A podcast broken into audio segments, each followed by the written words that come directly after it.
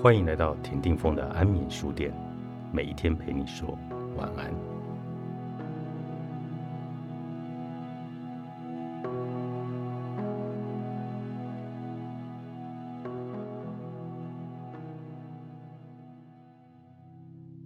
在我的公开或私人谈话中，人们也总绕着如何变得更好、更强，或如何克服自我正恶之类的问题打转。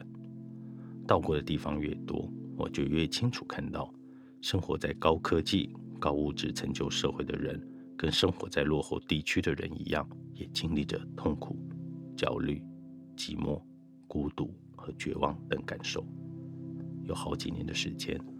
我在公开授课和私人谈话中，都会提出一些深入浅出、让人家可以了解状况的问题，而这些交谈也使我体会到，当外在或物质发展的速度超全于内在知识的发展时，人们所承受的强烈的心理矛盾冲击，却苦无解决烦恼的方法。而丰富的物质享受也相对的带来了各种外在的干扰源，使我们跟内在的世界失去了联系。举例来说，想一想，有多少人总是拼命的在寻求刺激感？他们多么期待去光顾新开幕的餐厅，开始一段新的人际关系，或者更换不同的工作。这些崭新的人事物确实提供了短暂的刺激，但是过了一阵子之后，这些兴奋感就会逐渐的沉积。什么新鲜感、新朋友或者新人物，又开始变得平凡无奇了。最初的快乐也就是这样凭空消失了。因此，他们又开始尝试新花招，比如说到海边玩，这也能让人感到爽快、满意好一阵子。阳光温暖，海水棒极了，还可以交到一大群的新朋友。也许还有刺激的新活动可以玩，像是水上摩托车或拖衣伞等。但是过没多久，海滩活动又开始变得无聊了。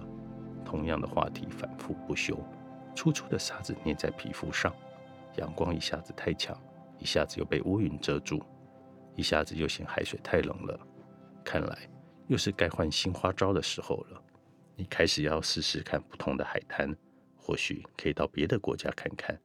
我们的心于是开始自创咒语：我要去大溪地。然而，这些解决方法的缺点是，它们本质上都是短暂的。一切现象都是因缘和合所产生的结果，所以不可避免的都会有所改变。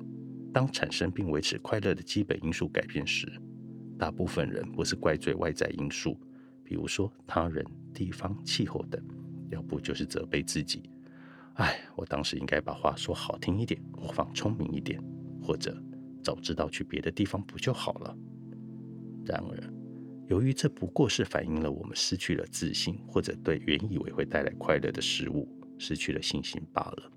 因此，怨天尤人其实只会让我们更难找到真正的快乐。真正的问题重点在于，大部分人并不了解何谓真正的快乐。他们发现自己创造的情境，最后反而让自己跌回原本想要消除的不满足之中。因此，我们最好能更仔细观察一下所谓的快乐。痛苦及形成的原因。世界上最快乐的人，永给名就仁波切著，向实文化出版。